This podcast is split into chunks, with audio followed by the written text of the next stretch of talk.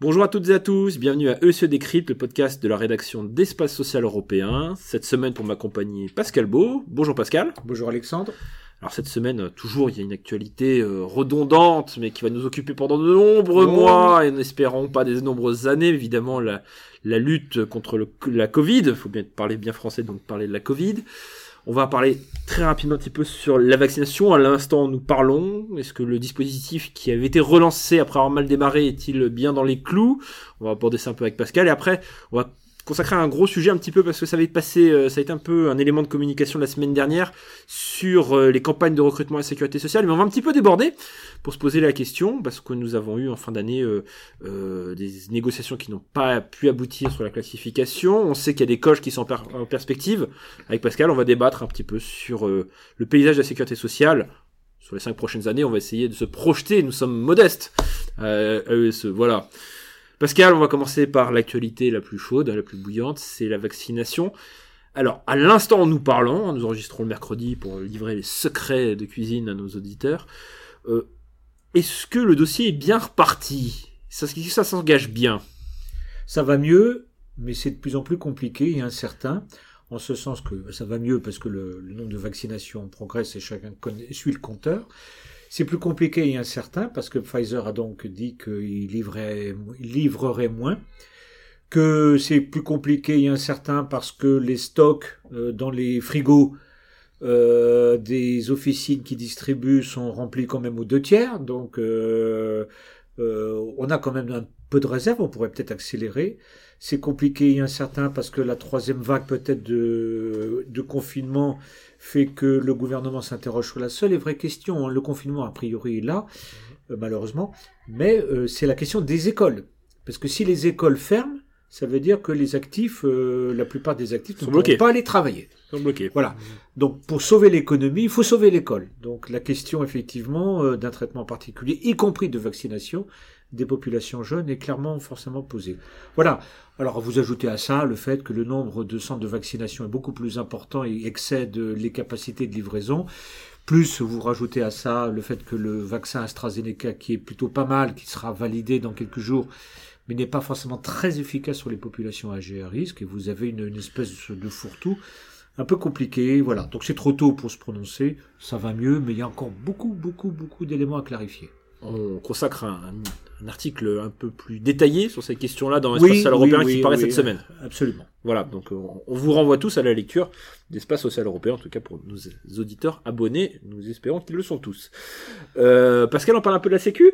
Cette, oui, Alexandre. Cette semaine, euh, ben, il y a eu une campagne euh, médiatique, hein, tout à fait, la sécurité sociale, qui annonçait dans ces temps un peu compliqués euh, sur le sur, sur le, champ de l'emploi que 10 000 emplois étaient à pourvoir dans la sécurité sociale. Oui, c'est à peu près le stock normal, mais je vous renvoie la balle, Alexandre, c'est vous qui suivez plus pour la rédaction d'Espace ce dossier. Ben, dites-nous plus de choses. où en est Lucans actuellement? Donc recrutement, oui. Alors Lucans, pour ceux qui ne savent pas, c'est entre guillemets le collège employeur de la sécurité sociale. Voilà. Euh, donc, bah, tout simplement, comme vous l'avez dit, il y a une campagne qui a été euh, un peu mise en avant, un peu médiatisée euh, ces dernières semaines. C'est vrai qu'en termes de recrutement annuel, on est à peu près sur ces eaux-là. On a une fourchette varie selon les années. Il faut rappeler aussi pour nos auditeurs que nous sommes à la fin d'un cycle euh, au niveau de la sécurité sociale, parce que nous arrivons à la fin de ce qu'on appelle la, dernière année de la convention d'objectifs et de gestion, qui est en gros la feuille de route stratégique et budgétaire des différentes branches de sécurité sociale, qui se termine, qui coïncide avec les quinquennats. Ça a été mis en place à l'arrivée de, des équipes Macron, donc ça, arrive à ce moment-là. globalement, c'est un sujet intéressant parce que euh, on arrive euh, un an et demi, deux ans après la crise des Gilets jaunes, qui avait parmi les nombreuses revendications, une grande revendication sur plus de pouvoir public, de, de, représentation des pouvoirs publics sur les territoires, et notamment la sécurité sociale. On avait fait de nombreux papiers à Espace Européen pour parler de certaines zones un peu désertifiées. Et donc la sécurité sociale embraye cet angle-là, prend cet angle-là en disant euh, il faut entre guillemets armer, armer l'appareil administratif décentralisé qui est la sécurité sociale dans les territoires pour pouvoir justement accompagner des populations qui, euh, en plus, n'ont pas été épargnées par la crise euh, d'un point de vue euh, social notamment. D'accord. Vous, vous, abordez un deuxième sujet dans le, dans le journal qui sort après-demain. euh, c'est la caisse centrale de la mutualité sociale agricole et notamment sur ces, chantiers et ces projections. C'est parfait exemple. Oui, c'est parfait exemple. Euh, alors, euh, comme on dirait euh, notre président de la République, ce sont les premiers de cordée. Donc c'était le premier régime. Ah. Premier régime de sécurité sociale d'ampleur qui renégocie sa nouvelle convention d'objectifs pour la période L 2021-2025, donc qui est pas complètement euh, euh, sur les, mandats de la, euh, quinquennaux. Euh, tout simplement, c'est intéressant parce qu'elle préfigure de ce qui va arriver pour le régime général. On peut le penser en tout cas. Euh, ce qui est intéressant, c'est le débat entre ce que je vous disais, c'est-à-dire que l'État veut armer son administration dans les territoires, en faire plus, mais en même temps, il y a la question des moyens, qui est toujours un peu compliquée. On sait que, en règle générale, on demande à la sécurité sociale de faire plus avec soit moins, ou dans le meilleur des cas, avec autant. Donc le débat est encore posé, surtout qu'il y a, alors la régime agricole a l'agenda rural aussi que, le président de la République comptait déployer euh, depuis qu'il avait annoncé au salon de l'agriculture, qui vient se greffer là-dessus, mais même au-delà, si vous voulez, c'est ça qui est intéressant, c'est de se voir qu'est-ce qu'on attend des caisses de sécurité sociale dans les territoires? Est-ce que ce sont grosso modo le même périmètre qu'actuellement? Ou on en demande de faire un peu plus? Et c'est en cela que la MSA, en tout cas c'est ce que nous indique le président le directeur général euh, du régime agricole, c'est en, cela qu'il travaille actuellement avec la direction de la sécurité sociale pour déterminer la feuille de route, les axes prioritaires, les nouveaux types d'engagement et de services qui doivent que l'État doit être en capacité de pouvoir restituer sur les territoires. C'est un chantier d'ampleur qui après se retrouvera euh, dans la vision que vous connaissez, vous avez écrit, la vision entre guillemets macronienne euh, d'un service public et d'administration de sécurité sociale très puissante, très performante, mais qui est capable d'apporter la bonne solution à l'usager sur le terrain. D'accord. Dernier point, peut-être Alexandre, on peut peut-être faire un petit écho sur les innovations santé. Pardon, j'ai un chat dans la gorge, mais c'est pas grave, il va s'en aller. Euh, les innovations santé, vous avez eu un, échange avec la CNAM et le ministère sur les innovations dites article 51. Pouvez-vous nous en dire un mot? Oui, très très rapidement, hein, parce que évidemment, je, renvoie au journal qui, qui aborde le sujet un peu plus en détail, et on représente, on présente, excusez-moi pas représenter, mais nous présentons quelques expérimentations nouvelles.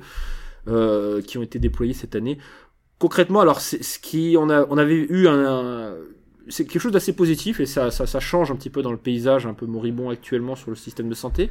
On a vu quelques messages positifs, vous savez, sur l'organisation, les CPTS, sur les organisations territoriales, les coordinations sur le terrain. On en a un nouveau qui, c'est-à-dire que malgré la conjoncture compliquée pour, pour les acteurs de santé, euh, les expérimentations ne ralentissent pas, ils continuent à, éclore à droite à gauche sur des besoins nouveaux, souvent. Il y a un vrai travail qui est fait maintenant sur euh, la prise en charge des patients depuis le domicile. Alors c'est un vieux sujet, on, a écrit depuis dix ans sur notamment la HAD, hein, l'hôpital d'expiation domicile. Mais euh, là cette fois-ci c'est bon entre guillemets, les, acteurs veulent embrayer parce qu'ils ont tout à fait compris que la crise a euh, facilité, ou en l'occurrence je sais pas si c'est le bon terme, mais en tout cas accéléré le mouvement des personnes notamment les plus fragilisées, les patients atteints de pathologies chroniques sur euh, elles ne sont pas en capacité de se déplacer facilement ou alors d'être suivies avec, euh, vous savez que la, spécificité des patients chroniques, c'est d'être suivi euh, continuellement et pas sur des épisodes une fois tous les 3-4 mois, mais au, au, sens continu. Donc c'est un peu ça qui est mis en place. Concrètement, ils ont euh, presque doublé leur nombre d'expérimentations en cette année malgré la conjoncture. Il y a une vraie volonté d'accélérer aussi, c'est-à-dire qu'on est plus sur des modes d'expérimentation qui durent 5, 6 ans, 7 ans, 8 ans à la française, si je m'exprime ainsi, sur des cycles courts euh, à la fois poussé par le ministère qui veut des résultats et en même temps la CNAM qui est à l'origine, je vous rappelle, de cette, euh, de cette initiative. Euh, ça avait été, je crois, si je me souviens bien, le rapport charge des produits, le premier rapport charge des produits euh, du nouveau quinquennat Macron qui avait été présenté par l'époque par Nicolas Revel. C'était en, en 2017, 2018, 2018, 2018. Voilà. Donc ça va dans le bon sens. Et c'est une petite bulle de respiration quand on entend tous les affres sur notre système de santé à longueur de journée. Entendu, Alexandre. Ben écoutez, merci. Alexandre, je vous laisse euh, fermer notre podcast. Bon, merci d'abord nos, nos, éditeurs.